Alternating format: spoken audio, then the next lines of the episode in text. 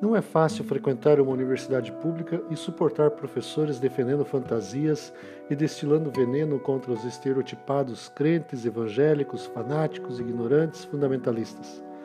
Ambos creem, ambos têm uma missão, ambos assumem posicionamentos bem definidos, ambos se fundamentam em bases consideradas sólidas. Todavia, Salomão advertia existir caminhos cujas aparências presumiam conduzir à vitória, ao sucesso, mas ao final se descobre rumarem para a morte. Enquanto o consenso acadêmico secular estimula a crença no darwinismo, no positivismo, no freudismo, nos ismos e logias mais absurdas, a Bíblia revela a história humana, o pecado, o sofrimento, o resgate e a esperança de redenção.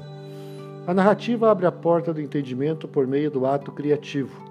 Esse durou meros sete dias e não bilhões de anos e eras infindas. Mas só uma semana?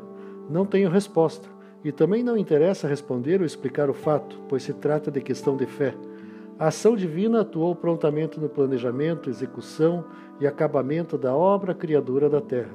Elementos químicos, clima, minerais, flora, fauna, humanidade.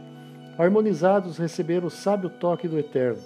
Perfeição, magnanimidade, esplendor. Escolhas infelizes retiraram a possibilidade da perenidade. No entanto, havia um projeto de resgate da raça caída e decadente, cuja promessa indica a iminente volta à natureza restaurada. O salmista e rei Davi descreve a condição humana original como pouco menor do que os anjos e coroada de honra e glória. O homem optou pela desonra e humilhação.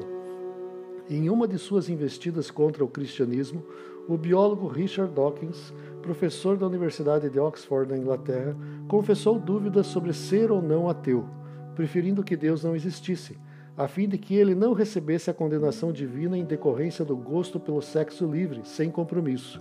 O ex-jornalista brasileiro Milor Fernandes afirmava ler apenas os trechos bíblicos que não denunciassem sua vida pecaminosa.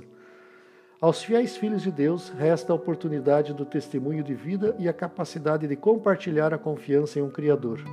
Criacionismo não é ciência, mas o ato divino por ocasião da criação se encontrava recheado de sabedoria científica. Se há ciência na elaboração de um suco de uva, do iogurte natural e de um pão caseiro, quanto havia de ciência na edificação dos continentes, das águas, da atmosfera, no detalhamento de cada mineral, planta, animal e do primeiro casal humano. Não somos frutos do acaso, mas a obra-prima da inteligência gestora do universo. Livre para sempre voltará no próximo sábado, às seis horas da manhã. Que o Senhor o bendiga e até lá.